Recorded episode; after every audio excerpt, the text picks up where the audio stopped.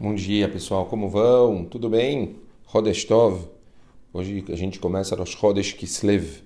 A gente está começando mais um mês no calendário judaico. Mês de Hanukkah, pessoal. O dia, um mês de, de iluminar.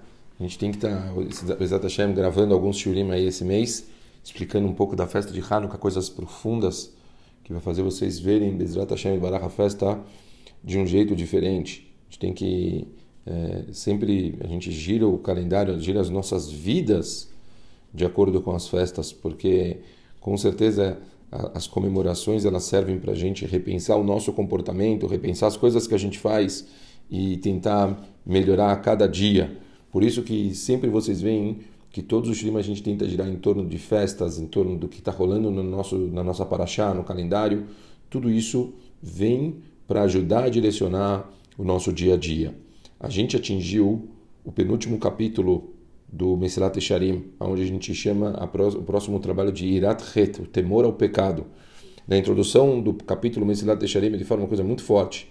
Ele fala assim, a percepção de que esse predicado vem após todos os que foram até aqui mencionados é suficiente para mostrar para a gente a sua nobreza, seu, seu integral significado e a dificuldade da gente conseguir isso.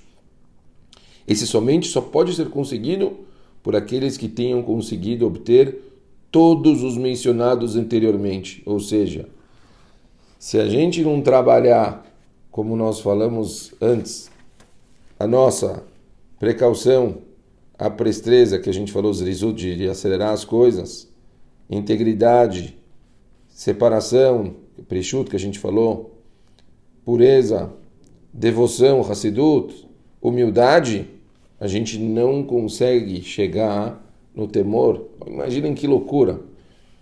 Bom, como todo mundo sabe, a gente conhece duas vertentes do temor a Hashem. A primeira delas ela é bem simples e todo mundo é, aparentemente usa ela, que é o temor ao pecado, certo?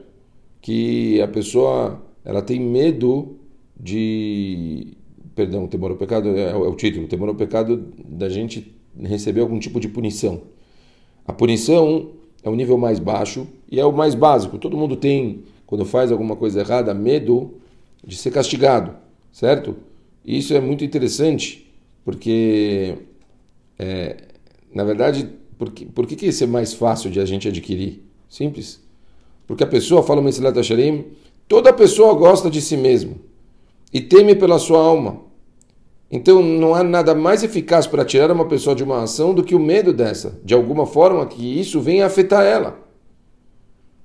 Mas, como fala o Mesilat Echarim, esse tipo de temor é mais adequado somente a pessoas ignorantes, que carecem também de força mental e que precisam de recursos, bases de conhecimento para conseguirem atingir coisas maiores. Ou seja, realmente é considerado um nível baixo, segundo o Mesilat Echarim, para qualquer tipo de pessoa, mas não para nós. Nós temos que trabalhar em cima do segundo nível.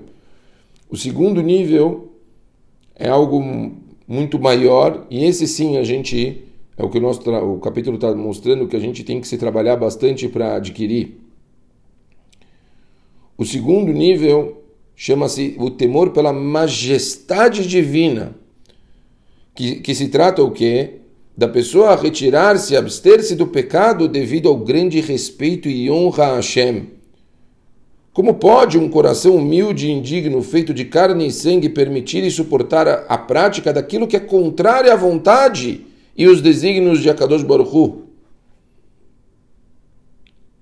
Então, Bemet é, é, um, é uma, uma, forma que a gente tem que, como é possível alguém chegar a fazer algo que ele sabe que Akadosh Baruch não quer que ele faça?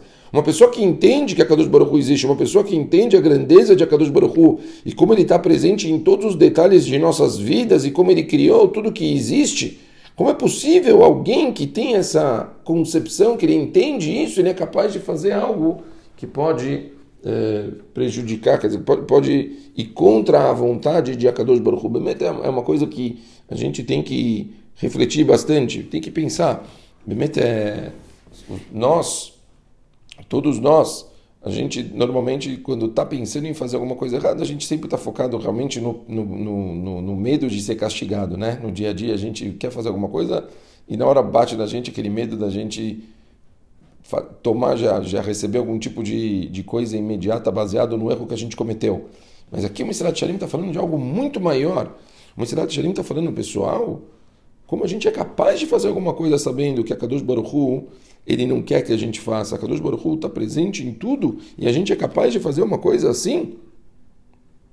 O Mesilat Shalim ele continua e ele mostra aonde que se percebe a diferença entre esses dois níveis. Aonde a gente percebe mais claramente a diferença entre o, o medo e, e, perceber a grandeza divina. Então ele fala que normalmente a gente percebe é, esse segundo nível de, de temor quando a gente está em algum tipo de ação durante o serviço para Kadosh Baruch Hu.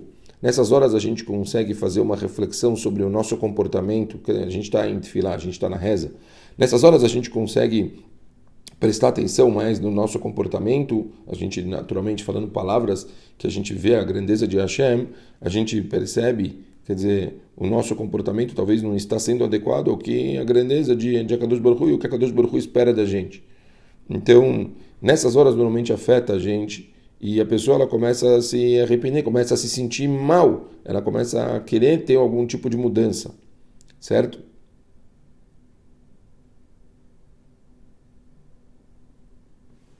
Então, o ideal é a gente conseguir interiorizar esse sentimento para o nosso momento, para o dia a dia, para que quando a gente pense em ter algum tipo de comportamento, a gente pense nisso e isso afete o nosso comportamento futuro e a gente deixe de eh, cometer coisas eh, futuras. Tem mais uma coisa interessante que fala o Mesilat Esharim, que acaba afetando. Como a gente disse, eh, a pessoa, ela, na verdade, vai afetar dela conseguir pensar de não fazer, né? Quer dizer, isso tal, que, que a pessoa, ela, tipo, vai estar olhando agora em diante todo o comportamento dela para não afetar. E, porém, tem mais uma coisa muito interessante. Muitas pessoas, elas conseguem usar isso também para o trabalho dela em relação a coisas passadas. Olha que interessante que fala o Mesilat Tesharim. Muitas pessoas, elas costumam, a partir do momento que elas conseguem interiorizar o conceito desse segundo nível de temor, elas começam a se comprometer a certas coisas para tentar consertar erros que ela fez atrás.